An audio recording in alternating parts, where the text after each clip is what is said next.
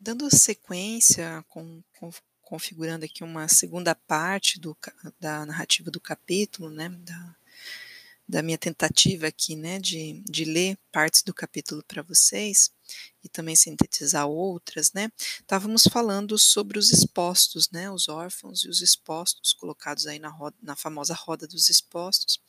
Então, para encerrando esse assunto também, a autora traz reflexões sobre quanto seguinte questão, né? Muitos dos expostos são produtos das mulheres escravas, cujos senhores, não desejando os aborrecimentos e as despesas da manutenção das crianças, ou desejando os serviços das mães como amas de leite, exigem que as crianças sejam enviadas às enjeitarias, onde, se conseguirem sobreviver, serão livres. Um grande edifício para acomodação dos expostos está sendo inclusive construído no Largo da Lapa. Né? Então, uma outra narrativa aqui também é, dentro desses é, cadernos de viagem. Né? É, outro. Anexo ao hospital funcionava uma casa para meninas expostas. Permitiram-nos, por deferência especial, visitar a instituição. Em toda a parte reinava maior limpeza e ordem. Meninas de diversas idades estavam vestidas de modo bem simples, mas aciado e gostavam, gozavam todas elas de boa saúde e mantinham um bom estado de espírito. As perguntas que lhes dirigimos respondiam de modo bem simples, mas desembaraçado, dando a impressão de crianças bem educadas. De fato, recebem boa educação e instrução. Ensinam-lhes trabalhos femininos, dos quais nos mostram alguns ótimos exemplares. Todos os anos, em data fixada, a visita é facultada ao público, oferecendo-se assim a oportunidade de homens escolherem suas esposas entre as asiladas. A escolhida recebe como dote da instituição enxoval de 30 mil réis e asseguram-nos que a direção da casa dos expostos somente concede licença para o casamento depois de um minucioso estudo do caráter e das condições do, do pretendente. Então, vejam só. Aqui tem um, um, uma parte de um trecho de uma narrativa muito interessante, é uma carta essa aqui. É, sobre os que nascem livres, né, é, após a abolição da, escravi da escravidão, né, enquanto lei, né, a promulgação da lei.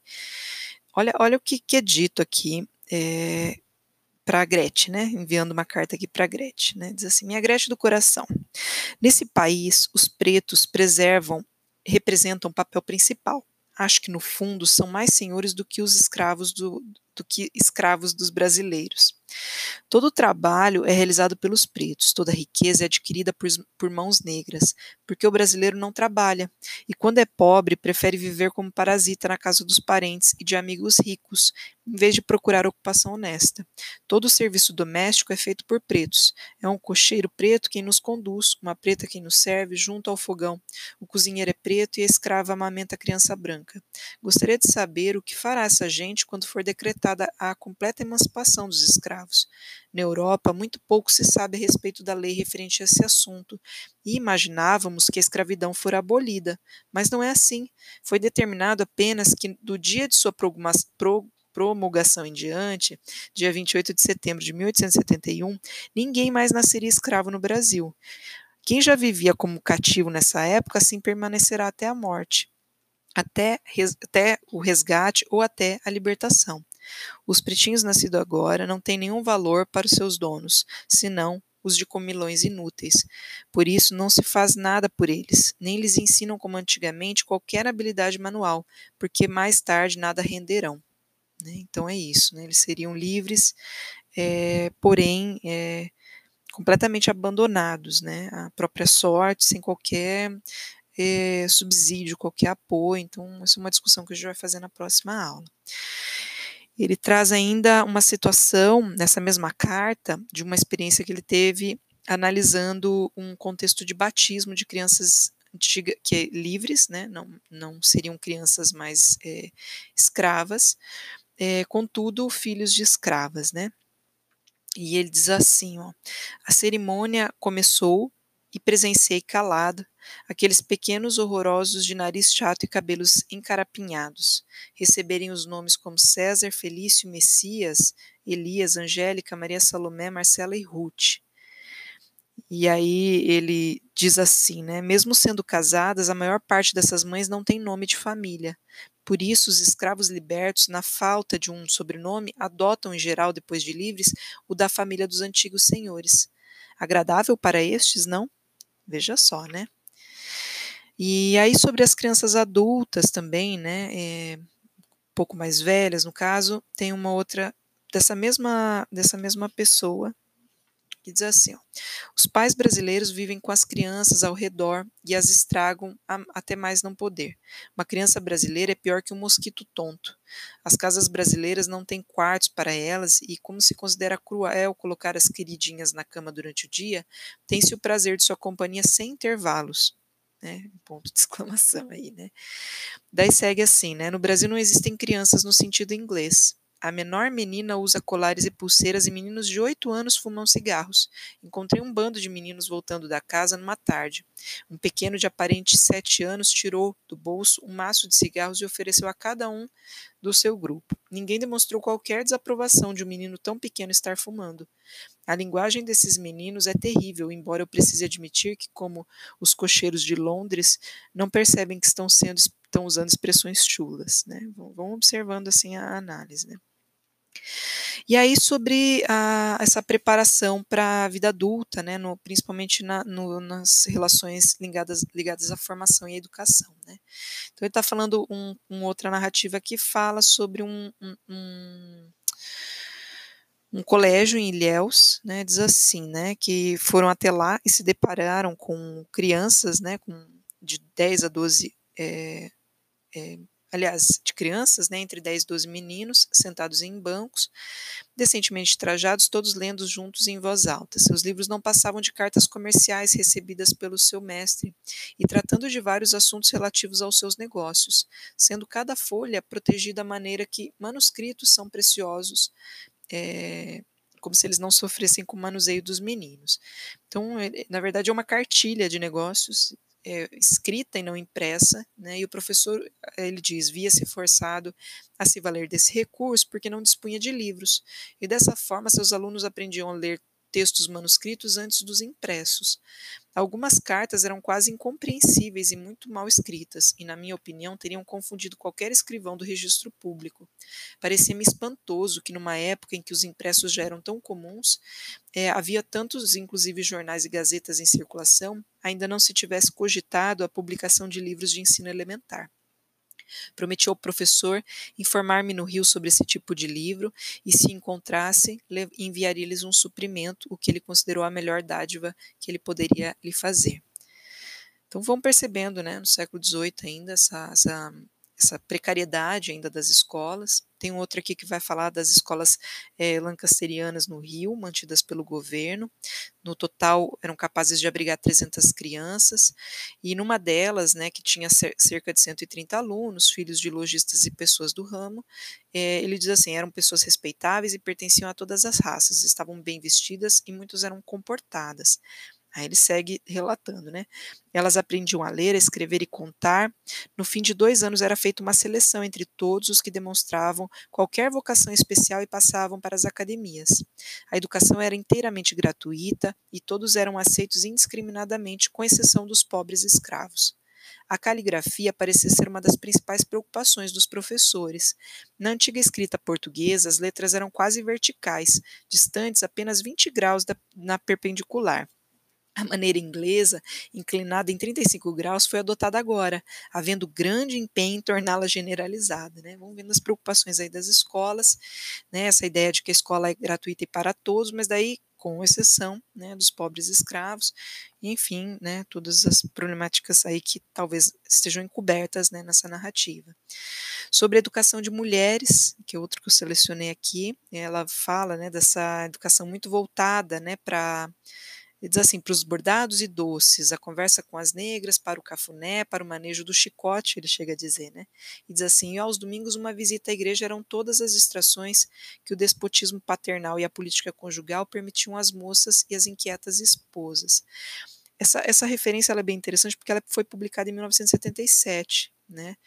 Então, aqui a gente tem um, um legado aí já do movimento feminista, né? Então, talvez por isso uma crítica, mas ao mesmo tempo dá para ver um enviesamento é, é, ligado ao estereótipo também dessa mulher brasileira, né?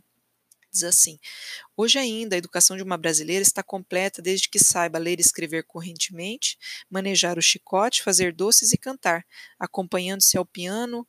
É, e aí diz assim: até agora as senhoras não tomaram da civilização senão a crinolina, o chá e a polca. É verdade que conservaram o cafuné e o chicote, prova de que elas são as principais escravas da casa. Mas que dizer da ignorância das mulheres que vivem no interior das províncias e das fazendas? Nada, senão que elas pouco têm a invejar de seus maridos. É, menção, né, essa espécie de, de vida banal, né, que as mulheres levariam. Tem um outro que menciona, inclusive, a, uma espécie de da, num lugar que era um santuário, e essa, essa pessoa que está vindo de fora vem para visitar esse santuário, e o santuário, a pessoa que está levando eles para conhecer no meio da mata, diz que estava ultimamente sendo pouco visitado por devotos, porque o governo tinha estabelecido uma escola para meninos serem educados como marinheiros. E numerosos índios estariam entre esses meninos que foram é, colocados, né, convocados aí para assumir né, a, a, essa, essa formação, né, é, principalmente os índios que ele chama de domesticado dos estabelecimentos jesuíticos. As autoridades recolhem essas crianças onde podem encontrá-las e mandam-nos para as escolas navais daqui. E aí essa pessoa que está dizendo, né, para a pessoa que está indo visitar, diz assim, afirmam-se ainda que os aborígenes, os selvagens e os mansos ligam pouco para os filhos. Às vezes vendem-os por um trago de cachaça e seus filhos não dão importância maior aos pais. Para ilustrar esse sentimento, o comandante chamou por sugestão minha um rapazinho nas proximidades do Amazonas. Respondendo aos interrogatórios, disse-nos que seu pai tinha morrido e que ele queria ver sua mãe. Realmente não liga para os seus pais, né? A indisciplina é outra questão, né, que é bem interessante, Diz assim, ó. A mãe brasileira, numa outra narrativa, invariavelmente entrega os seus filhos a uma preta para ser criado. Assim que as criaturas se tornam muito incômodas ao conforto da senhora, são despachadas para a escola. O coitado do próprio professor tem que se impor a essa espécie irrequieta do gênero humano. Acostumado a dominar suas amas pretas e com ilimitada indulgência de seus pais, mete-se na, na cabeça tudo o que pode e deve fazer para frustrar os esforços feitos para discipliná-lo. Não fazem isso por maldade, mas por falha de disciplina paterna.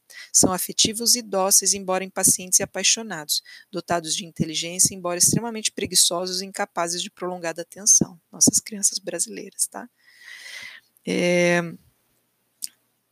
diz assim ainda, né? É, está falando da educação de mulheres, uma outra aqui fala que ele deseja muito, né, que um dia essas mulheres é, possam se preparar, as jovens brasileiras, numa, em escolas em que sua educação intelectual e moral torne ela digna de ser mãe e capaz de ensinar os seus próprios filhos os elementos da educação e os deveres para com Deus e com os homens. E aí, né, ele vai fazer toda uma reflexão a partir disso. Eu vou ler os últimos dois, tá? Tem vários outros, depois vocês leem se estiverem curiosos com os demais, tá? Vou ler um outro que tem relação com isso também. É uma carta que uma professora manda, é, dizendo assim, ó de 1882. Assim, é para Gretchen, aquela mesma mulher que manda a carta para Gretchen. Ando com esse colégio por cima da cabeça, Gretchen. Acho sinceramente que sou péssima professora. Não aprendem nada comigo e se houver inspetores escolares aqui, vou ficar desmoralizadíssima. Não consigo habituar-me a esse ensino superficial. Mas quando começo a afundar-me, aprofundar-me, ainda é pior. Fico completamente desanimada respeito da disciplina, então, só essa palavra já me faz subir o sangue à cabeça. Imagine isso. Outro dia, ao entrar na classe, achei muito irrequieta e barulhenta a classe e, na minha confusão, recorri ao, ao Borman. Quando obtive silêncio para poder ser ouvida, ordenei levantar, sentar, cinco vezes seguida. É o que nosso país nunca deixa de ser considerado vergonhoso para uma classe. Mas aqui, Ó oh, santas simplistas, quando cheguei a fazer-lhes compreender o que delas se esperava, as crianças estavam tão longe de imaginar o que aquilo, que aquilo representasse um castigo, que julgaram se tratar de uma boa brincadeira e pulavam perpendicularmente como um prumo, para cima e para baixo, feito autômatos, divergindo-se regiamente, divertindo-se regiamente. Reconheço ser indispensável adotar uma pedagogia aqui, mas ela deve ser brasileira e não alemã, calcada nos moldes brasileiros e adaptados ao ao caráter do povo e às condições de sua vida doméstica. As crianças brasileiras, em absoluto, não devem ser educadas por alemães. É trabalho perdido, pois o excerto de planta estrangeira que se faz à juventude daqui não pegará, né? É, então, enfim, né? E fecho com uma última dizendo que retrata o quanto que os negros não recebiam educação, né? Nas classes que habitualmente do, denominamos esclarecidas, existem pessoas que, após tantas provas de destreza e inteligência dadas pelos negros, ainda nos colocam os colocam tanto abaixo dos brancos, que mal os consideram como uma transição entre o macaco e o homem. Admito de boa vontade que, com relação à instrução, não se aproximam dos brancos. Apenas creio que não é preciso procurar a causa em sua falta de inteligência, mas na falta completa de educação nesse país. Não existe escola para eles, não recebem qualquer instrução. Numa palavra, não se faz coisa alguma para desenvolver suas faculdades intelectuais. São mantidos de propósito numa espécie de infância, segundo velhos hábitos dos estados despóticos, pois o despertar deste povo oprimido poderia ser terrível. Os negros são quatro vezes mais numerosos que os brancos, e no dia em que compreenderem a força que têm em mãos, com essa superioridade numérica, a população branca poderia tomar o lugar que é hoje ocupado pelos infelizes negros muito interessante, né? Eu queria fechar com essa, porque apesar das, das distorções em várias dessas narrativas, essa é uma narrativa bem de ordem política, né? De cunho político, bem crítico e, e muito interessante, né? E mostra um pouco do quanto que nós é, produzimos realmente uma expropriação de direitos, né, impedimos é, de longa data o acesso a uma boa parcela da população a direitos sociais, né como por exemplo a educação, ainda que a educação enquanto um direito social muito recentemente né, é, foi consolidado, como nós vamos ver na próxima aula. Mas eu acho que fica aí para vocês é, refletirem, serem provocados por essas leituras. Vou disponibilizar o capítulo. Se vocês tiverem interesse, façam a leitura dos demais, é, das demais narrativas aí vinculadas a essas, esses documentos aí de viagem, né, ou, ou memórias aí é, que essa nossa autora traz.